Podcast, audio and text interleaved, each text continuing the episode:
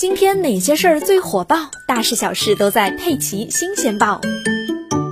今天上午，A 股三大指数直线拉升。截至上午十点四十五分，上证综指整体涨幅超过百分之三，深成指涨超百分之二，就连这两天稍微比较低调的创业板指涨幅也达到了百分之一点五三。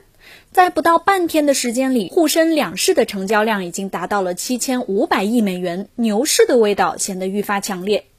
市场行情好不好，开户量是先行指标。杭州一家大型券商营业部的客服经理说，最近一个月营业部的开户量激增了百分之四十，其中很大一部分是通过线上 APP 直接开户的。国内的两大老牌券商中信证券和国泰君安也给出了类似的答案。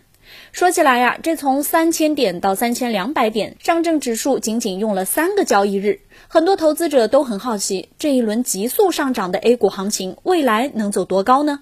申万宏源证券表示，下半年至少有一波非常像牛市的大反弹，开始期待牛市，但是短期不会出现彻底的风格切换，科技消费龙头中期仍然是主线。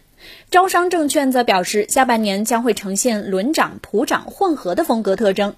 从业绩的角度来看，应该是传统新兴行业携手业绩改善。